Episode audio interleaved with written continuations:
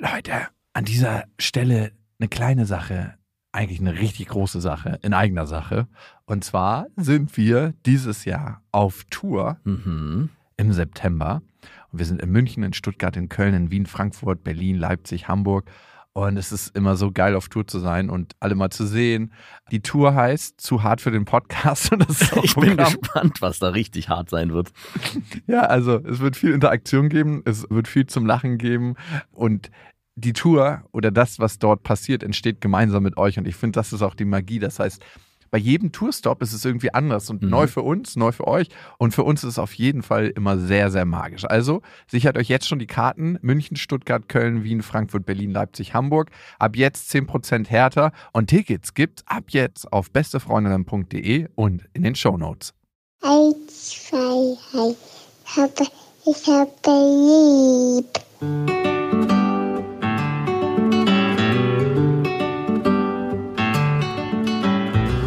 Sind beste Vaterfreuden. Keine bösen Wörter. Die Fremde, alte Schöpfe! Setz dich bitte hin. Der langweilige Podcast übers Kinderkriegen mit Max und Jakob. Hallo und herzlich willkommen zu Beste Vaterfreuden. Hallo. Und wir wollen heute die Risikovaterschaft besprechen.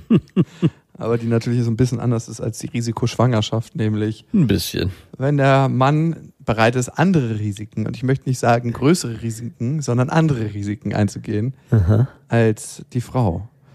Warum dieses Thema? Ich habe mich das erste Mal wieder richtig krass gestritten. Wie lange ist es her, dass das das letzte Mal? Seit sechs Wochen und das ist ein Rekord.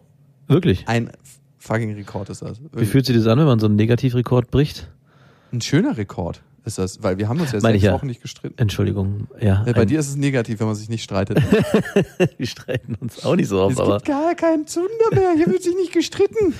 eigentlich ist eine Beziehung vorbei, oder? Wenn man sich nie, gar nicht mehr streitet, sondern nur noch aneinander vorbeilebt. Ja gut, man muss ja nicht aneinander vorbeileben, wenn man sich nicht streitet. Ich glaube, es gibt auch eine Phase, wo du einfach so dich nicht mehr streitest, weil wir streiten uns ja jetzt auch nicht mehr so oft. Was glaubst du, woher kommt's, dass ihr euch sechs Wochen nicht mehr gestritten habt? Na, weil ich alles in meiner Art zu ihr verändert habe. Oh. Du hast also eingesehen, dass es auch große Teile bei dir gibt, die. Habe ich das jemals anders behauptet? Habe ich immer so getan, als ob das alles bei ihr liegt? Nein, nein, du hast nicht getan, dass es an ihr liegt, aber es hat sich so ein bisschen durchtransportiert, dass vielleicht du nicht den größeren Anteil daran hast. Kann ich es vielleicht so vorsichtig formulieren, Du darfst. You may an dieser Stelle. ohne dass da ein Vorwurf mitschwingt. Den spüre ich hier gar nicht raus. ist völlig in Ordnung. Ja, ja, also es ist mir ehrlich gesagt wie Schuppen von den Augen gefallen, dass ganz, ganz viel von dem, dass wir uns so oft streiten, natürlich an mir liegt. Und Mhm. ist auch nicht so angenehm, wenn man das feststellt, Ne? dass man selber. Frag mich nicht so scheinheilig nach. Du asozialer. Ich kenne das nämlich nicht. Nein? Geh doch dann noch mal näher drauf rein. Hier kann ich hier nur ein bisschen Salz in deine Wunden Kannst du mir streuen. aus, aus deiner Erfahrungswelt ein bisschen berichten, weil ich kenne das bei mir nicht.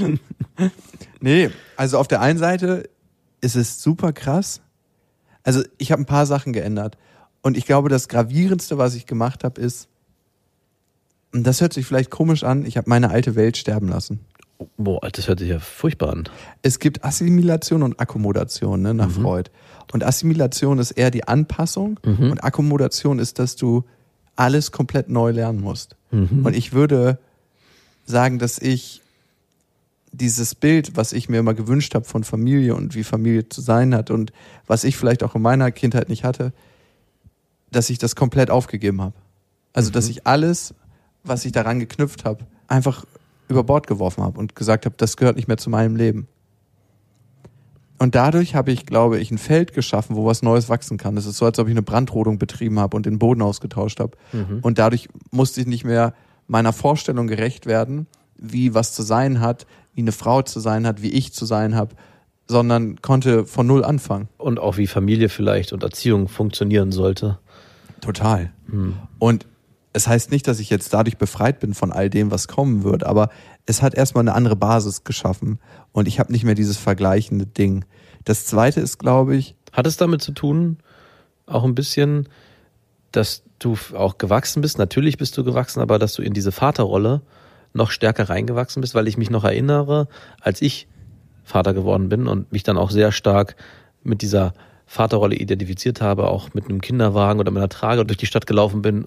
Und als du dann Vater geworden bist, auch am Anfang das gar nicht für dich so annehmen konntest, dass es sehr, sehr schwer war. Ich höre dich immer noch sagen, "Ey, ich kann mir das gar nicht so, deine Welt und dein Leben und dieses Familienausflugsding und so, das ist überhaupt nicht meins. Ich möchte mich da nicht identifizieren mit.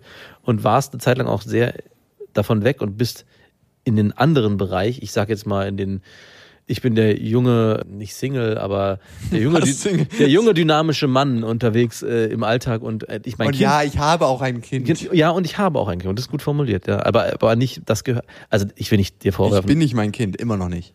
echt nicht. Aber mein Kind ist ein viel, viel größerer F- Teil von mir. Und ich glaube, früher war für mich Vater sein, also früher ist ja gerade mal ein Jahr her, aber Aber es fühlt sich es wahrscheinlich. fühlt sich ja. an, wie, als ob sich emotional mir sehr, sehr viel verändert hat in dem Mhm. Jahr. Und es war am Anfang wie ein Tattoo, was ich mir nicht ausgesucht habe. Und was halt auf meinem Arm war. Und in manchen Situationen war es unpassend, wenn du einen seriösen Job machst und dann hast du so ein Tattoo auf dem Arm, Mhm. was kacke aussieht. Guter Vergleich. Und du denkst, ja, okay, ich habe halt das Tattoo, aber Was würdest du sagen, was wäre das für ein Tattoo, wenn ich ein mir Tribal. War am Anfang so ein Arschgeweih auf dem Bizeps. Oh. Und mittlerweile habe ich mir überlegt, ob ich mir den Namen meiner Tochter auf den Innenarm tätowiere. Jetzt wirklich, oder? Wirklich und das Symbol. Hm. Also tatsächlich habe ich das überlegt, aber dann denke ich mir, ich kann mir ihren Namen auch merken. Wir können es ja zusammen machen. Du den Namen meiner Tochter und ich den Namen. Vielleicht reserviert für später. Wir sehen uns in 18 Jahren wieder. oh Gott, oh Gott. Marie, I'm coming. I'm coming. Die neue deutsche Art der Heiratsversprechung. Tattoo Marrying. Und das ist die eine Sache, diese Akkommodation. Mhm. Die andere Sache ist, dass ich, glaube ich, ihr gegenüber nicht nur weniger Erwartungen habe, also meiner Freundin, sondern auch wertschätzender bin. Und dass ich ihre Art, wie sie ist und was sie macht und wie sie es machen möchte, viel mehr für mich akzeptieren kann oder sage, dann ist das ihr Weg, mein Weg sieht ein bisschen anders aus. Mhm. Und das hat uns die letzten, und dass ich auch das großartig finde, was sie in ihrer Mutterschaft lebt Mhm. und wie sie als Mutter lebt. Mhm. Und das hat uns, glaube ich, die letzten sechs Wochen sehr begleitet. Und ich kann auch sagen, dass dieser Wandel für mich ein augenöffnendes Erlebnis brauchte. Ich bin ja bei so einer Männergruppe und da hat einer der Männer, und das schätze ich sehr, wir sind da in so einer Gruppe von acht bis zehn Männern Mhm. und tauschen uns da aus, jeder mit seinen aktuellen Themen. Und einer der Männer meinte, kann das sein, dass du manchmal deine Freundin bestrafen willst? Für was? Ja, für was habe ich mich gefragt, aber ich hatte sofort ein Ja, dass ich sie bestrafen Ah, will. okay. Ich weiß, weiß nicht für was. Hauptsache erstmal bestrafen. Und mir ist klar geworden, für was ich sie bestrafen wollte. Aha. Dass sie nicht mein Bild von der Welt erfüllt. Dass sie nicht meine Vorstellung, wie Familie zu sein hat, erfüllt. Mhm. Dafür wollte ich sie bestrafen und habe es gemacht die ganze Zeit. Wofür sie ja alleine gar nichts kann. Sie kann nichts für meine Vorstellung von der Welt. Überhaupt nicht. Aber wenn du da so drin steckst, wie ich das getan habe und wahrscheinlich auch noch in Teilen tue, ich denke, ein, zwei Bäume stehen noch auf dem Feld, dann ist es gar nicht so leicht von dieser Vorstellung, die du seit Jahrzehnten hast, die sich aufgebaut hat. Ja. Und ich glaube, das erste Mal eine Vorstellung von einer Familie hatte ich ja, weiß ich nicht, mit 12, 13 vielleicht. Und das baut sich immer mehr auf und wird zu einem immer festeren Bild. Also es ist nicht ganz genau, dass du dir vorstellst, wie deine Familie sein wird, sondern eher so die Grundwerte und was du unbedingt machen willst und wie die Frau zu sein hat. Ich wollte mich gerade fragen, ob das vielleicht auch damit zu tun hat oder ob du glaubst, dass es damit zu tun hat, dass du selber auch ein Scheidungskind bist und deswegen ein Ideal anstrebst. Oder hat es jetzt gar nicht so sehr mit dem Idealbild Familie zu tun, Mutter, Vater, Kind, sondern wirklich eher nur dein Bild von Werten, wie du dein Kind erziehen willst und wie du auch in Beziehung mit deiner Partnerin und auch gemeinsam in Entscheidungsprozessen, was die Das Erziehung Ding angeht. ist, ich war nie in Beziehung. ja. Also ich war noch nicht mal wirklich in Beziehung mit mir selber. Wenn du so viel arbeitest und immer wieder über deine eigenen Grenzen gehst, dann bist du nicht in Beziehung. Mhm. Ist es so? Ja, also ich glaube schon. Also, dass du nicht auf dich hörst, dann bist du nicht in Beziehung mit dir Mhm. selber. Und ich würde schon von mir behaupten, dass ich immer mehr in Beziehung bin mit mir und es immer mehr schaffe und ihr gegenüber wertschätzender bin. Und darum, glaube ich, haben wir schon lange keinen Streit mehr gehabt. Ich war letztens überhaupt nicht wertschätzend und wir sind sofort in die alten Muster reingerutscht. Da sind wir ein bisschen aneinander geraten, weil ich eine ganz bestimmte Vorstellung habe und sie eine andere. Sie hat mir eine Sache verboten. Ich soll nicht mit dem Kind auf dem Fahrrad fahren und sie in so einem Rucksack drin haben. Rucksack? Was für ein Rucksack? Oder so eine Trage? Das ist so eine Kraxe. Das ist so ein Ding, mit dem du wandern kannst. Dieses Riesending. ja. Da fällt dir das Fahrrad schon um, wenn du sie, auch ohne sie. Das macht immer einen Hochstarter. Das ist ein Wheelie. Du fährst die ganze Zeit im Wheelie, wenn du das Ding aufhast. Hat sie, hat sie einen Helm auf in diesem Ding? Passt gar kein Helm rein.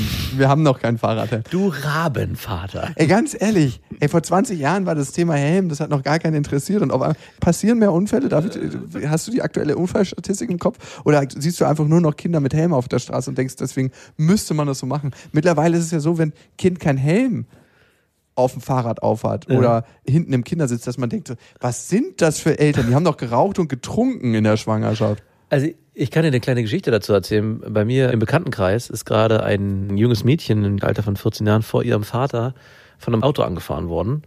Sie war selber schuld, das Mädchen, und Sag jetzt nicht, dass sie keinen Helm getragen hat. hatte eine starke Beinverletzung, die auch operiert werden musste. Und sie hatte einen Helm auf und der Helm ist kaputt. Und ich habe diese Geschichte gehört und wir fahren ja oft auch mit dem Fahrrad. Also machen Radtouren mit den Kindern, jetzt gerade wenn das Wetter schöner wird. Und meistens ist es so, dass ich trage oft einen Helm, in letzter Zeit aber auch immer weniger, weil ich es irgendwie vergessen habe, Ja, der liegt. wirklich, was bist du denn für ein Vater? Genau, also, das, da- das dachte ich auch. Und unsere Kinder tragen aber immer einen Helm auf dem Kindersitz. Papa ist gestorben, der hat keinen Helm getragen, aber wir haben überlebt, weil wir einen Helm Wir getragen sind jetzt Waisen. Und ich habe dann zu meiner Freundin gesagt, ich möchte, dass wir jetzt immer einen Helm tragen, äh, wenn wir mit den Kindern Fahrrad haben. Aber fahren. die Kinder nicht. Und ich sage dir auch warum. Gar nicht so sehr, weil ich jetzt das so wichtig empfinde, dass ich jetzt einen Helm trage und auch die Vorbildsfunktion jetzt in erster Linie gar nicht, es geht darum geht, dass die Kinder sehen, dass wir einen Helm tragen. Oder vielleicht doch schon ein bisschen, was mir der bekannte Vater erzählt hat, war, dass er früher immer einen Helm getragen hat und die Kinder dadurch das als so normal für sich angenommen haben, dass selbst in der Pubertät sie für sich einfach diesen Helm aufsetzen und sie mit ihm oft die Diskussion trotzdem hatte, ja, der ist so hässlich und sieht so furchtbar aus, aber dadurch, dass es so drin war, dieses Helmtragen, hat sie auch bei diesem Unfall einen Helm getragen, obwohl sie eigentlich von ihrem Freund nach Hause gefahren ist. Nein. Und eigentlich überlegt hatte vorher, das hat er auch noch erzählt, den Helm nicht aufzusetzen, weil sie nicht wollte, dass ihr Freund sieht, dass sie mit Helm fährt. Und er hatte so ein bisschen begründet damit, dadurch, dass er aber jahrelang auch Helm getragen hat vor seinen Kindern und immer mit seinen Kindern, ist es einfach ein gelerntes Muster. Also ich trage den, ich ziehe den auf. Wir sind die Heslons, wir tragen die alle. genau. Und ich habe zu meiner Freundin auch gesagt, das möchte ich auch. Ich möchte gar nicht denen immer nur das vorleben, dass wir einen Helm tragen im Sinne von, weil es sicher ist, sondern es soll einfach zur Normalität werden, dass unsere Kinder gar nicht darüber nachdenken, sondern ihn einfach aufsetzen wie die Jacke, wenn es kalt ist. Finde ich super. Also werde ich mir merken. Aber zurück zu deiner Rucksack-Fahrradgeschichte. Ich hatte keinen Helm auf und meine Tochter hatte auch keinen Helm auf. Ich meine, da wären dann wenigstens beide gestorben. Aber zusammen. Das hätte wahrscheinlich auf die Titelseite geschafft von einigen Klatschblättern. Das Ding war ja, Vater fährt mit Fahrrad und Rucksack ohne Helm. das Problem war, dass es vorsätzlich passiert ist. Ich wollte mit Lilla schwimmen gehen Ja. und bin dann nach unten gegangen, wo das Fahrrad steht. Also wir wohnen ja im vierten und fünften Stock. Ja. Und, und bin dann runtergegangen und habe so getan, als ob ich den Kinderwagen nehme. Meine Freundin hat auch extra noch gefragt, du nimmst dann den Kinderwagen zum Schwimmen und gehst danach mit ihr zu deiner Schwester. Und ich so, ja klar mache ich das. Und dann hat sie unten im Wäschekeller noch Wäsche gemacht und ich musste extra mit dem Kinderwagen rausfahren, einmal um Block, um dann Böser Mensch. wiederzukommen. Ich bin also reingeschlichen, dann habe ich gesehen, fucking, sie ist noch im Wäschekeller, musste ich noch mal eine Runde drehen und dann konnte ich erst wieder nach äh, reingehen und da musste ich, ey, das war richtig umständlich, die, die Kraxe aus dem Keller holen, sie da reinpacken aus dem Kinderwagen und dann das Fahrrad noch mal die Luft aufpumpen, weil die Luft leer war und dann erst leer. Und du kannst dir vorstellen, Lilla ist extrem laut, wenn man sie alleine im Kinderwagen setzt. Ja. Und ich so, hör auf, wir müssen leise bleiben. Mama, ich habe keinen Helm. Und dann, dann hat sie die ganze Zeit gerufen. Und dann hat meine Freundin das mitgekriegt. Mich auf dem Handy angerufen so und dann klingelt noch ganz laut, weil ich oh, zufälligerweise mal nicht mein Handy auf lautlos Jetzt hatte. sag bitte nicht, dass du auch noch auf dem Fahrrad, während du gefahren bist. Nein, ich war noch gar nicht weg, Ah, ich war okay. noch im Haus. Dann klingelt noch mein Handy und ich weiß 100 pro, dass ich es vom oberen Stockwerk klingeln gehört habe, dass ich schon wieder im Haus bin. Und sie hat es nur unten so rascheln und, und dann wusste ich, jetzt, ich konnte natürlich nicht rangehen, weil ich nicht simulieren konnte. Ja, ich bin hier gerade in Kreuzberg an der Straße, lolala. Ich musste natürlich mich dann richtig beeilen, weil ich wusste, jetzt habe ich noch 15 Sekunden, dass sie von oben runterkommt und kontrolliert, ob ich irgendwas mache. Ich also richtig voller Panik, sie einfach gegriffen, sie in den Rucksack gesteckt, na natürlich erstmal so provisorisch da reingesteckt und dann schnell mit dem Fahrrad raus, hinter die Ecke, dass mich meine Freundin nicht sieht. Oh Mann. Dann habe ich sie in Ruhe reingesetzt, dann bin ich losgefahren und es war so ein sonnendurchfluteter Tag Ja. und wir sind die Straßen entlang gefahren und wir haben Wege benutzt, die wir normalerweise eigentlich nie fahren, einfach weil wir so ein bisschen Zeit hatten und es war so schön und sie hat es so genossen da hinten drin in der Kraxe und wir hatten einfach eine richtig, richtig schöne Zeit zusammen. Sie hat auch richtig gefeixt so, weil sie so glücklich war. Ja. Oder weil sie sich vielleicht so unsicher gefühlt hat, todesnah. Sie hat, das waren Angstschreie. Ich habe noch ein paar Anrufe von meiner Freundin gekriegt. Hast du die alle ignoriert? Ich konnte die nicht annehmen, ich war doch im Fahrrad. Stimmt. Hey. Safety first. Safety first. Aber ich habe auch den, die ganze Diskussion darum nicht so richtig verstanden. Ihr war das mega wichtig, dass ich es nicht mache. Und mir war es wichtig, das zu machen. Mit deiner Tochter Fahrrad zu Fahrrad fahren. zu fahren. Und wir haben es ja auch schon einmal gemacht. Da war sie Neugeborenes und da war ihr Kopf noch viel, viel anfälliger. Da habe ich sie in so einem Tragetuch getragen, am Bauch. Ja. Wenn ich mich da zerlegt hätte. Das habe ich auch schon verurteilt. Auf jeden Fall, auch zu Recht. Das darf man nicht nachmachen. Naja, nichtsdestotrotz, wir sind dann irgendwann bei meiner Schwester angekommen, durch die ganze Stadt gefahren und haben die letzten paar Stationen die S-Bahn genommen. Es war einfach total schön, sie war total entspannt und man hat gemerkt, uns beiden hat das gut getan. Mit mir ist sie immer noch mal in einem anderen Modus, als wenn wir drei zusammen sind. Hm. Ja, ist ja natürlich. Ist das bei deinen Kindern Ja, so? auf jeden Fall. Also ich habe das Gefühl, dass sie viel ruhiger ist und natürlich auch auf mich fixiert, Mhm. weil sie natürlich keine andere Beziehungsmöglichkeit hat. Für mich sehr schön. Und dann kamen wir bei meiner Schwester an und ich musste natürlich das Fahrrad abstellen und der Kinderwagen musste zu Hause bleiben. Sie kommt um die Ecke bei meiner Schwester. Ich sehe so das erste Gesicht von ihr im Wintergarten und ich sehe nur so Kopfschütteln und wie so ein richtig zorniges Gesicht macht. Und der ganze fucking Tag war am Arsch, weil sie war so scheiße sauer auf mich wegen der Aktion. Ja. Und meine Schwester hat gesagt, wenn ihr noch fünf Minuten weiter so eine Laune hier verbreitet, also ich habe versucht, die ganze Situation noch zu retten, dann schmeiße ich euch raus. Oh, finde ich gut. Weil, weil ich möchte mir, ich kann eure Stimmung und euren Scheiß nicht beeinflussen, aber ich kann nur dafür Sorge tragen, dass es nicht auf mich übergeht. Da höre ich deinen Vater sprechen. Oh ja. Und es blieb den ganzen Tag so scheiße. Ach, schön. Und ich habe natürlich auch verstanden, warum. A, jetzt könnte man sagen, weil ich mein Bedürfnis über das Bedürfnis meiner Freundin und meiner Tochter gestellt habe. Die hat bestimmt kein Problem damit, ohne Hemd zu fahren. Denke ich auch nicht, weil sie wahrscheinlich noch nicht so wirklich ein Bewusstsein für Sicherheit hat. Und weil ich sie in dem Moment nicht respektiert habe als Mutter mit ihren Entscheidungen. Mhm. Und das habe ich total gesehen. Also Ja. ihr habt vor allem die Entscheidung auch nicht zusammengefällt. Nee, aber ey, sie trifft tausend Entscheidungen ohne mich. Sie ist zum Beispiel mal fünf Tage nach Hamburg gefahren, ohne mich zu fragen, wo ich mir dachte, ey, ganz ehrlich, ich bin der Vater und ich bin auch mit dem Sorgerecht eingetragen. Du kannst nicht einfach wegfahren, ohne mir Bescheid zu sagen. Beziehungsweise ohne darüber zumindest eine Abstimmung zu finden, nicht zu sagen, ja, ich fahre jetzt mal weg. Ja, schön. Es war nicht eine Rache für das, sondern es war einfach der Wunsch, der tiefe Wunsch, das zu machen. Und ich wusste, sie würde es mir in jedem Falle verbieten. Ich habe gar keine Chance, das auszudiskutieren. Ja, aber hat es damit zu tun, dass du in diesen Entscheidungsprozess, dass sie in den Entscheidungsprozess nicht mit involviert wurde oder weil du in ihren Augen und vielleicht auch objektiv gesehen ein Risiko eingegangen bist mit dieser ohne Helm im Rucksack-Geschichte? Ich finde die Situation mit dieser Hamburg- Hamburg-Reise, auch wenn das auch nicht in Ordnung ist, nochmal einen anderen, als wenn es um das vermeintliche Sicherheitsbedürfnis der Mutter geht. Und da finde ich schon, dass ich kenne es auch bei mir in der Beziehung, wenn ich mal Sachen mache, die nicht in Ordnung sind. Zum Beispiel hatte ich eine andere Situation, und zwar bin ich mit meiner Tochter und meinem Sohn in die Kita gefahren. Ich habe die morgens in die Kita gebracht. Und Marie wollte das letzte Stück mit dem Fahrrad in die Kita fahren. Also sie kann mittlerweile auch freihändig fahren. Und als wir in der Kita angekommen sind, ist mir aufgefallen, dass ich hier einen Fahrradhelm vergessen habe. Und ich dachte, Oh no. und ich dachte so, ah, was machst du denn jetzt? Ich meine, die will unbedingt fahren und ich finde es auch nicht so schlimm. Das sind irgendwie zwei Minuten Fahrradweg. Und habe ihr gesagt, wir fahren heute ohne Fahrrad. Sie hat aber Auf sofort dem gesagt, Mittelstreifen der Autobahn. genau. Und sie hat auch gesagt, Papa, wo ist mein Helm? Ich so, ja, den hat Papa vergessen. Und dann ist sie ohne Fahrrad in die Kita gefahren. Ich habe das dann meiner Freundin gesagt und die war auch sehr sauer mit mir, beziehungsweise fand sie es nicht in Ordnung. Und das Schlimme war, dass meine Tochter, die ja schon alt genug ist, gesagt hat zu meiner Mutter, ich muss jetzt nicht mehr mit Helm fahren. Papa hat erlaubt, dass ich ohne Helm fahren darf. Das ist nämlich dann direkt draus geworden. Zwei Sachen finde ich sehr interessant an der Geschichte. Mhm. Dass du gesagt hast, gerade ein freudscher Versprecher zu meiner Mutter und nicht Schon zu wieder? Freundin. Ja, ihr habt da eine merkwürdige Beziehung, muss ich sagen. Hm, haben wir nicht. Hm, du perverser. Mama. Ich stöhne das dann auch immer. Ihr Aber ich, worauf ich hinaus wollte, ist, dass ich im ersten Moment ähnlich reagiert habe wie du. Meinte, ey, das ist eine kurze Strecke, wir fahren nicht mal Straße, sondern es ist alles nur irgendwie Feldweg und Fußgängerweg. Und Marie wird es schon irgendwie verstehen.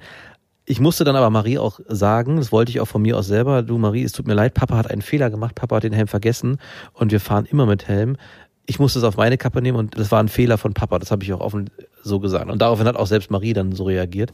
Aber ich, was ich vergessen habe bei der ganzen Sache, ist zu respektieren, dass es eine Entscheidung ist, die ich nicht alleine fällen kann. Also ich kann nicht sagen, ich kann darüber bei bestimmten Dingen entscheiden und sagen, ich mache das jetzt einfach so. Kann man natürlich machen, ist dann aber aber kacke. so würde ich das in der Erziehung mit meinen Kindern nicht machen, weil ich selber auch nicht so vor äh, ausgenommen werden will. Ja, also sehe ich total. Und ich habe auch meinen Punkt total gesehen. Ich frage mich dann halt, wie können wir einmal ohne Helm fahren und dann ist es völlig in Ordnung. Genau, das ist natürlich eine Inkonsequenz, die sich dann, die es dann schwierig macht, einen, Ich einen habe sie einmal im Tuch transportiert, genau. Und Genau. warum ist das dann nicht mehr okay? Genau. Und hat sich jetzt ihr Kopf verhärtet und deswegen ist er nicht mehr so schön weich und flexibel, wenn die Fontanelle noch offen ist. und wenn wir auf springt so von der Straße wie so ein Flummi.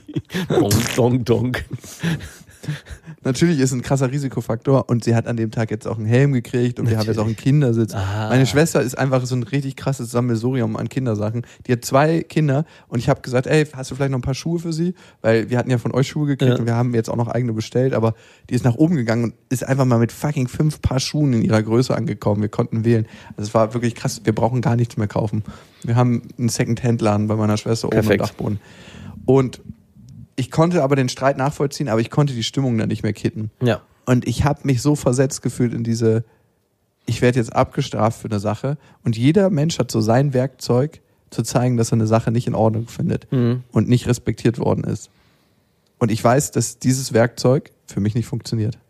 Hm. Dieses, ich schieb den ganzen Tag eine krass miese Laune und bestraf dich oder vielleicht ist es noch nicht mal eine aktive Bestrafung, vielleicht kann sie da auch gar nicht anders raus.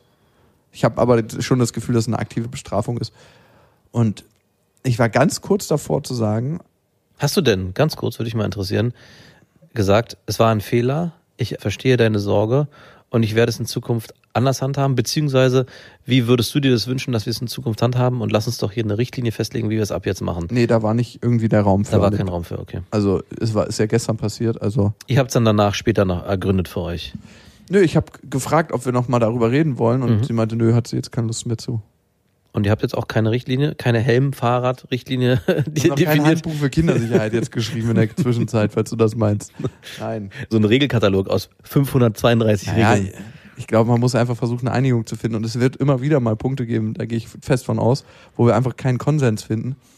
Und dann kann ich dir sagen, äh, bin ich immer wieder der, der im Keller raschelt. Und mit dem Kinderwagen um die Ecke. Tschi, tschi, tschi. Aber das ist auch, glaube ich, Es war aber total, an sich, die Situation war total lustig und spannend. Die war richtig Adrenalin geladen. An sich ist es auch, glaube ich, eine Fr- Männer-Frauen-Dynamik in der Erziehung, dass Männer oft auch versuchen, ja, psch, psch, psch, wir machen das jetzt so. Erzähl das nicht Mama. Wie oft habe ich auch diesen Satz von meinem Vater gehört, ja, dass wir bestimmte Sachen, wir bleiben jetzt hier länger wach oder wie. Papa, was wollen wir mit dem Löffel und der Spritze? Erzähl das nicht, Mama. Und man muss da aufpassen, glaube ich, weil was sich da durchziehen könnte, ist, dass die Kinder auch lernen, bei Papa darf ich mehr und bei Mama ist es immer streng und geordnet, ne? Bei Papa ist Leben am Limit angesagt.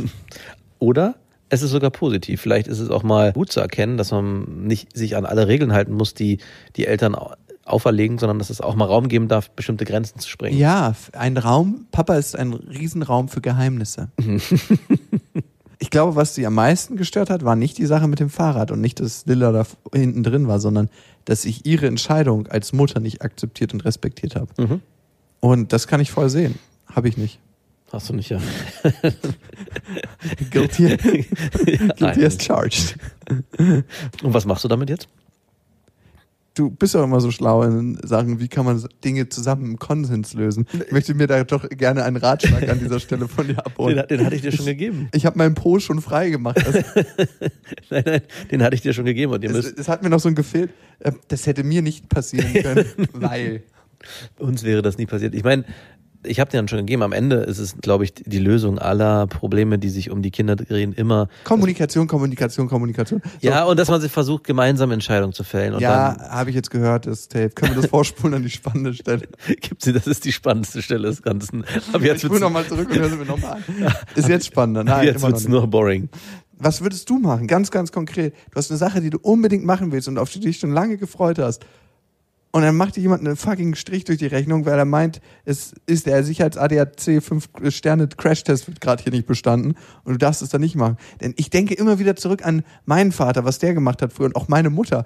Da wurden Risiken eingegangen. Ich äh, müsste, ich habe Kinder hatten früher sieben Leben. Also ich glaube, das ist es eher. Ich glaube gar nicht, dass du so viel machen kannst. Ich glaube, es ist eher so, dass du durch deine Erziehung einfach einen anderen Umgang erlebt hast, wie wie du erzogen wurdest, dass bei euch Grenzen einfach weiter ausgelegt worden sind. Und das erlebe ich ja auch jetzt noch, wenn ich deinen Vater sehe und wie ihr bestimmte Grenzen anders definiert als vielleicht ein normalsterblicher Bürger dieses Staates. Und von daher ist es auch für mich als Außensteher gar nicht so dramatisch, wenn ich die Geschichte von dir höre. Ich wüsste, dass ich für mich selber, und das ist, glaube ich, der entspringende Punkt, nicht in die Situation gekommen wäre, dass ich mein Fahrrad geschnappt hätte, diesen Rucksack hinten drauf und mit meiner Tochter oder meinem Sohn so losgefahren wäre. Ich hätte dann gesagt, ich kann jetzt nicht mit dem Fahrrad fahren, weil ich selber für mich den Anspruch gehabt hätte, ich will mit meinem Kind nur Fahrrad fahren, wenn ich einen Helm und einen vernünftigen Kindersitz habe. Aber Aber Da- wer sagt denn, dass so eine Kraxe überhaupt unsicherer ist? Also ich habe es jetzt noch nicht gehört. Es könnte auch sicherer sein. ja, natürlich könnte sicher sein, auch mit einer Trage mit dem Kind durch die Stadt fahren. Nein, das jetzt nicht. Aber so eine Kraxe stelle ich mir relativ sicher vor. Ich meine nur, da- Sie sind so im Käfig drin. Am Ende eigentlich. musst du dir ja nicht vorschreiben lassen, was du tust. Wenn du für dich sagst, das ist meine Art, damit äh, umzugehen. Ich meine, du hast zum Beispiel mal gesagt, du würdest gerne mit deiner Tochter auch jetzt schon auf dem Rucksack Snowboarden gehen und die einfach mitnehmen, oder? Habe ich mich das, hab ich ja, falsch? hast du richtig gehört. Und, und Wakeboarden wolltest du, glaube ich, auch, oder? Wakeboarden wollte ich auch, aber dann nehme ich sie auf den Arm, dann nehme ich sie nicht in den Rucksack. Genau, und das- also sie würde ertrinken, wenn ich sie hinten. Und das finde ich einerseits super cool, dass du das machen willst. Ich würde es mit meinen Kindern nicht machen. Aber das ist ja mein eigener Anspruch, den lasse ich mir nicht von irgendjemand verbieten. Also es ist ja nicht so, dass ich da in einen Clinch komme mit meiner Freundin, weil ich das unbedingt will und sie sagt auf keinen Fall, sondern ich ja schon selber sage, das will ich für mich mit meinen Kindern nicht machen. Aber damit verurteile ich dich nicht, sondern Ja, ja, ich, auf ja. der anderen Seite habe ich auch großen Respekt davor, weil im Endeffekt spielt auch eine gewisse Angst mit, weil ich dann auch sofort sage, na ja, hm, bei Marie zum Beispiel damals, wenn ich das mit ihr gemacht hätte, wo sie so klein war, hm, die weint bestimmt und dann findet es nicht gut. Und deine Tochter hat dann eher die Möglichkeit, früh zu lernen, man muss gar keine Angst davor haben, weil Papa schon keine Angst hat und das einfach mit einem macht. Also ich erhoffe mir und ich würde mir das gerne ansehen, wenn es passiert, zum Beispiel das Wakeboarden auf dem Boot, wenn du sie auf dem Arm hast, dass das gut geht. Ein bisschen hoffe ich, dass es nicht gut geht. Also nicht, dass was passiert, sondern dass auch Lilla das nicht so prall findet, damit ich danach sagen kann, siehst du, habe ich doch gesagt. Siehst du, habe ich doch gesagt. Besser mal einen Gang runter, ihr beiden. Genau. Oder wie meine Oma, meine alkoholkranke Oma, die jetzt gerade verstorben ist, immer zu sagen pflegte, ich lasse mir doch von den Guttemplern, das sind anonyme Alkoholiker, meine fünf, sechs Bier am Abend nicht. Aber ich habe noch ein Beispiel, das haben wir zum Beispiel konkret beide erlebt. Und zwar, als wir schwimmen waren, war es so, dass du mit Lilla ja getaucht bist. Also Ja. das ist ja gar kein Problem. Von euch war das ja von Anfang an easy und du hast sie dann mit dem Wasserstrahl angespuckt. Muss man machen, damit sie die ja, Augen genau. schließen. Und Und, dann hast du bist mit dir untergetaucht. Und ich habe so gesagt, ey, verdammt, ich würde gern, dass Felix das auch kann. Und dass er, warum denn nicht? Der ist so geil und hat so viel Spaß im Wasser. Welches Kind kann länger tauchen? und, hab, und habe das dann für mich auch gemacht und ich kann ja klar sagen, das liegt nicht daran, weil ich der Meinung bin, das ist jetzt was super wichtig für Felix, dass er jetzt taucht, sondern weil ich als Vater auch diese Grenzüberschreitung machen wollte, weil ich bei dir gesehen habe, dass es kein Problem ist. Ob Also mit Kind oder ohne. ja, genau. Und von daher kann ich da glaube ich auch für mich viel rausziehen, weil ich sehe, man muss nicht immer so überprotektiv sein in vielen, was ich auch nicht bin. Aber man kann, darf auch mal Sachen machen, die nicht unbedingt der Norm entsprechen, wie es in jedem Sicherheitshandbuch drinsteht. Äh, mein Bruder, der ist ja jetzt zwölf Jahre, der durfte letztens mit seinen Freunden im Auto den Wagen von meinem Vater fahren. Geil. Sowas meine ich. Finde ich super. Wirklich, das ist nicht zum Nachmachen. Und ich erinnere mich jetzt in, im Türkei-Urlaub, in meinem, ich glaube, ich war elf Jahre und ich durfte das erste Mal alleine Motorrad fahren. Geil. Ey, das war so ein fucking mächtiges Gefühl. Ja. Ich war so klein und schmächtig, dass ich das Motorrad nicht halten konnte in der Kurve und ich hab's fallen gelassen. Natürlich wird ein Motorrad richtig schwer, wenn du halt weniger Ja. Stoff gibst. Und ich musste langsam in die Kurve einbiegen und war noch relativ unsicher darauf. Das ist erstmal natürlich umgekippt. Bang. Ich hätte mir das Bein brechen können, alles, aber ich habe Motorradführerschein. Und Mit elf gemacht. genau, mit elf in der Türkei. Der, der, der gilt immer noch. Mich darf nur keine Polizei hier anhalten. Ja, ich hab Führerschein. Okay, kommen wir von der Risikovaterschaft zu Hörermails. Falls ihr jetzt noch Fragen an uns habt nach diesen Geschichten, schreibt uns gerne an beste.bestefreundinnen.de mit dem Betreff Vaterfreuden. Und der Betreff ist ganz, ganz wichtig. Und bevor wir die erste Mail vorlesen, noch ein paar wichtige Infos. Ihr könnt uns abonnieren auf Spotify, Deezer und iTunes und lasst uns gerne auf iTunes eine Bewertung da. Und das hat getan. Warte mal. Und wir haben eine Männerbewertung. Jawohl! Endlich. Von Ingulias, Ricky Ingulias. Ingulias, das ist der Bruder von Iglesias. Ich bin kein Vater und werde es wohl auch in nächster Zeit nicht sein, zumindest nicht geplant. Trotzdem finde ich es unglaublich interessant, euch zu hören und das Thema Schwangerschaft, Geburt, Eltern mal aus einer ganz anderen Sicht zu sehen bzw. zu hören. Es wird immer wieder erzählt, was eine Frau in der Schwangerschaft erwartet, wie sie das Kind aufzieht und worauf der Fokus in der Erziehung liegt. Immer alles bei der Mutter. Hier erfährt man von den Ängsten und Problemen, die das Vatersein mit sich bringt. Noch habe ich nicht alle Folgen durch, aber das wird sich bald ändern. Ich freue mich auf mehr von euch. Wow, vielen Dank. Vielen, vielen Dank. Also ich möchte da keine Bewertung sagen, Männer- und Frauenbewertung, aber es ist trotzdem ein schönes Gefühl, dass auch Männer diesen Podcast hören. Und ich habe das Gefühl, dass mehr Männer beste Vaterfreunde hören als beste Freundinnen. Habe ich auch. Also nicht absolut mehr, aber im Verhältnis mehr. Im Verhältnis, ja. Definitiv ja. Und wir haben eine Mail bekommen von Saskia. Saskia schreibt, ich bin 36 Jahre alt und habe zwei Kids, drei und fünf Jahre alt. Mein Mann ist letztes Jahr mit 35 Jahren an Krebs verstorben. Tja, und auf einmal ist man alleinerziehend mit zwei kleinen Mädels. Das war natürlich nicht der Plan, wie ihr euch vorstellen könnt. Manchmal könnte ich implo und explodieren zugleich.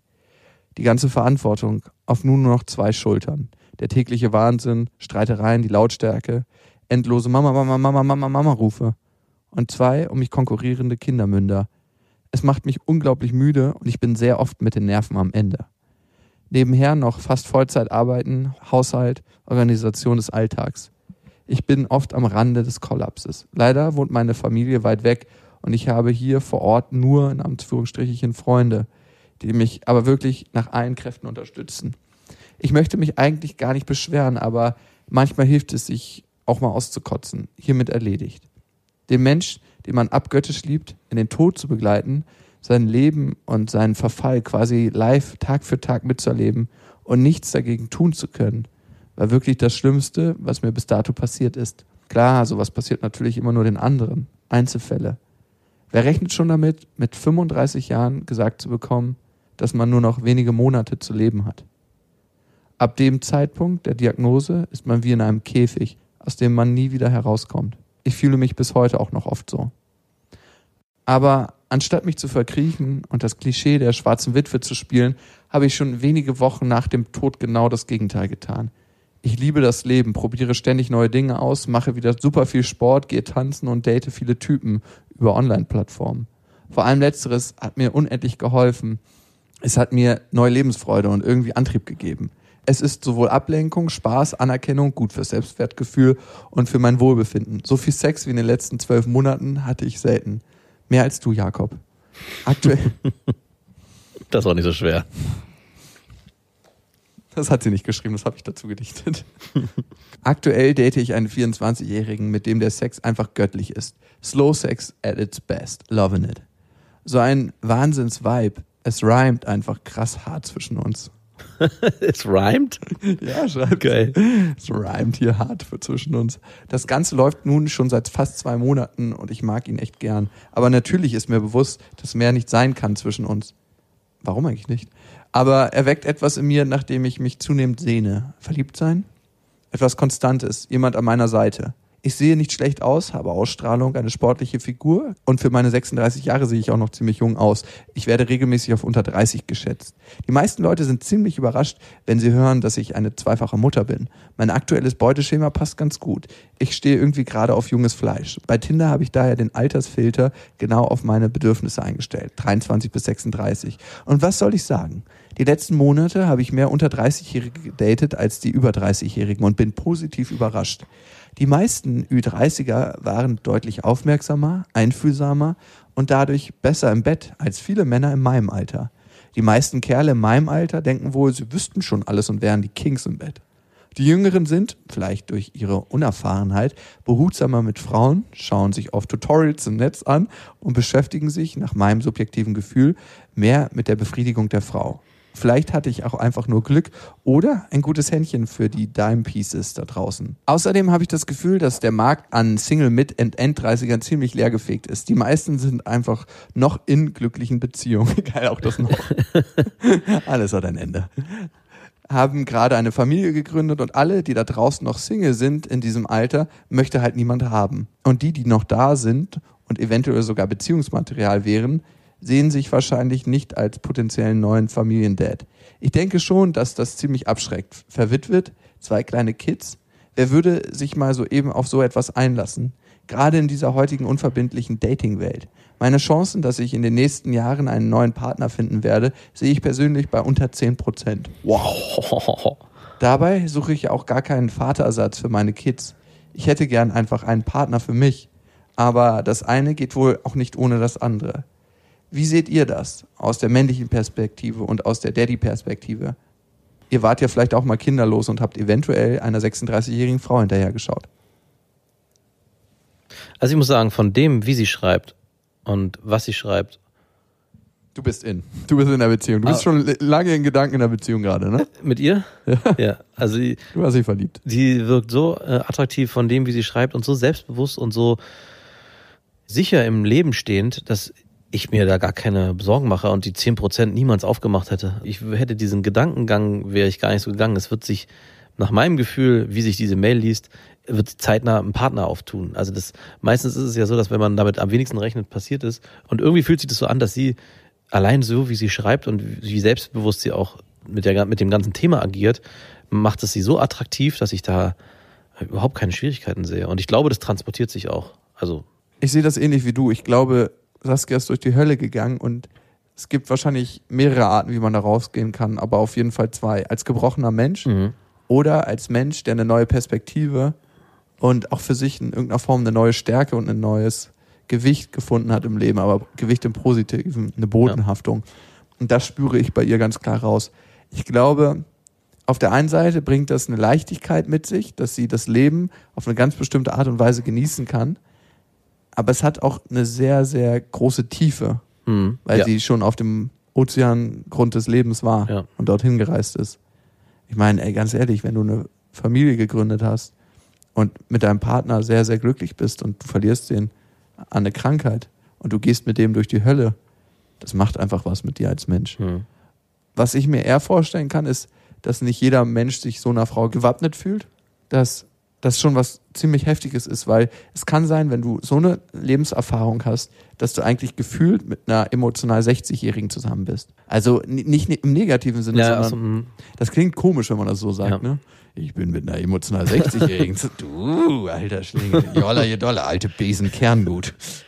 also mein Gefühl sagt mir, sie braucht einen Mann an ihrer Seite, der ihr auch gewachsen ist. Also eine starke Persönlichkeit, weil sie selber so gewachsen ist durch diese Geschichte, dass er nicht einfach mal so ein Typ daherkommen kann, der vielleicht so mal ein bisschen, ja, an ihrer Seite sein will. Und ich glaube auch, dass das ein 24-jähriger, 25-jähriger wahrscheinlich auch nicht schaffen wird. Es gibt vielleicht den einen oder anderen Mann, der schon in dem jungen Alter die gewisse Reife hat, aber ich glaube, es wird eher schwierig, in dieser Altersklasse jemanden zu finden, der ihr so gewachsen ist. Wahrscheinlich muss es dann doch ein älterer sein oder es wird halt sehr, sehr schwierig.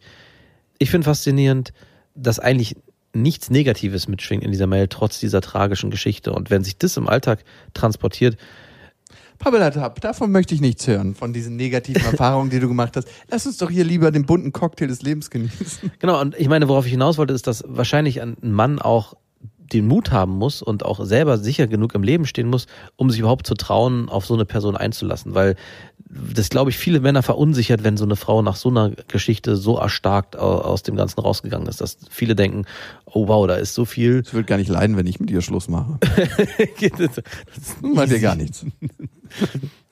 ja, aber dass sie da Ich habe wirklich schon schwereres Gelände gesehen. Genau, das, also das ist sehr hart gesagt, aber dass sie wirklich Männer wahrscheinlich denken, wow, wie kann ich der vielleicht auch das Wasser reichen, ist das Falsche, aber äh, inwieweit kann ich überhaupt die richtige Person sein, die nach Ja. so einer schweren Zeit das ausfüllen kann? Was kann ich hier mit meiner kleinen Leuchtdiode der Liebe tun, wenn sie den LED-Leuchtturm gehabt hat? so ist es ja, ne? Ich meine, die hat das ganze Spektrum an Gefühlen schon durchlebt, Mhm. wahrscheinlich. Ja. Also was kannst du da noch sein als Mann? Und ich glaube, das ist eine Komponente. Aber, und ich glaube, das ist das essentiell Wichtige, ich glaube, man ist natürlich auch immer seine Geschichte ein Stück weit. Mhm. Aber man ist auch immer die Person, die man leben möchte. Ja. Also man ist immer beides. Und ich glaube, ich würde die Brille, diese 10% Brille dringend abnehmen. Auf jeden Fall, Weil die halte ich für krassen Bullshit. absolut. Also du hast genauso gute Chancen, vielleicht sogar bessere, als jede andere Frau, die auf dem Markt ist. Wir hatten eine ähnliche Mail von einer Frau, die auch beschrieben hat, dass sie in Trennung lebt mit Kindern oder Kind. Und da haben wir die sogar ein bisschen anders beantwortet. Nämlich, dass es schwierig sein wird mit einem Kind und einem Mann. Ein Mann projiziert auch auf Kinder vielleicht auch immer eine gewisse Verantwortungsrolle und waren da weitaus negativer in unserer Beantwortung. Aber das tut sich hier gar nicht auf in dieser. Also Immer individuell. Immer Ja, fasziniert mich gerade selber, warum wir da so einen Unterschied machen, aber ich kann es ganz klar an der Art und Weise, wie die Mail geschrieben ist, herauslesen. Und diese 10% würde ich ummünzen in 90%, also eher 10% Wahrscheinlichkeit, dass es nichts wird. Du bist schon in Gedanken in einer neuen Beziehung. du Ich hab mich- ich hab mich verliebt. Du hast hier eine neue Familie. Du hast jetzt vier Kinder. drei Mädchen und ein. Also, als letzten Punkt vielleicht, von meiner Seite zumindest. So makaber es klingt, aber ich glaube, es ist für einen Mann fast leichter, in eine Familie einzusteigen, wo es den biologischen Vater nicht gibt, wenn du dich entschließt, Ja. eine neue Familie zu gründen, weil Das wird sein auch. du hast eine Chance, wirklich eine neue Familie zu Mhm. gründen, weil du bist nicht in Konkurrenz mit irgendeinem Mann. Und am Ende, also es klingt zwar makaber, aber man ist in irgendeiner Weise auch, fühlt man sich als Mann, glaube ich, gar nicht so schlecht dabei. Nee. So ein bisschen so wie ein Löwe, der den alten Löwen vertreibt und vielleicht tot beißt aus Versehen. Ja, aber hier wurde keiner totgebissen. Nein. Du. Schön, dass du in solchen Situationen immer so sensibel bist. Ein sensibles Näschen habe. Also Saskia, wir danken dir, dass du deine Geschichte mit uns geteilt hast und machen wir mindestens 90 Prozent raus. Ja. Gut, viel Erfolg auf deinem, viel Spaß auf deinem Weg. Nicht Erfolg, sondern Spaß. Und den hast du ja anscheinend. Den hast du. Und ja, vielleicht einfach eine erfüllende Zeit für dich. Und ihr wisst ja, es gibt kein richtig oder falsch. Erziehung ist einfach anders. Macht's gut. Das waren Beste Vaterfreuden mit Max und Jakob. Jetzt auf iTunes, Spotify, Deezer und YouTube. Der 7-One-Audio-Podcast-Tipp. Hallo, ich bin Lynn. Und ich bin Leo. Ihr kennt uns vielleicht schon vom True Crime Podcast Mord auf Ex. Eigentlich sprechen wir da ja jede Woche über Verbrechen. Mhm. Aber da gibt es ja noch ein anderes Thema, das die Menschen und uns schon immer fasziniert hat. Die Liebe. Krasse Geschichten, die wirklich passiert sind. Bonnie und Clyde zum Beispiel. Cleopatra und Caesar Oder Diana und Charles. oder halt Camilla. Liebe gibt's bei True Love aber auch nicht nur im klassischen Sinne. Es geht auch um Familie, um die Liebe zum Beruf oder sich selbst oder Freundschaft. Am besten sind ja auch eh die Filme, wo dann am Ende steht, nach einer wahren Begebenheit. Mhm. Das sind so Geschichten, die kannst du dir eigentlich gar nicht ausdenken. ja. Und das gibt's jetzt eben als Podcast. Und das Ganze heißt True Love. Ja, der Name sagt's eigentlich schon. Aus True Crime wird True Love. Krasse Geschichten, Plot-Twist und verrückte Protagonisten. Es ist also in anderen Worten ein Podcast für alle, die True Crime hassen, aber auch für alle, die True Crime lieben. Macht euch bereit für ein neues Podcast-Genre, True Love. Oh, ich kann es gar nicht abwarten, euch die Geschichte zu erzählen von zum Beispiel dem Jungen, der nach seiner Mutter gesucht hat. Jahrelang, auch wenn ich wahrscheinlich dabei heulen werde. Oder die Geschichte von Sissy. Also der Film ist nichts dagegen. Ab dem 20. Oktober, überall wo es Podcasts gibt, True Love. Echte Geschichten, wahre Liebe. Voller Werbespruch, oder? Ja, aber es ist ja auch schön. Der Podcast macht ja glücklich. Ja, deswegen jetzt am besten direkt abonnieren.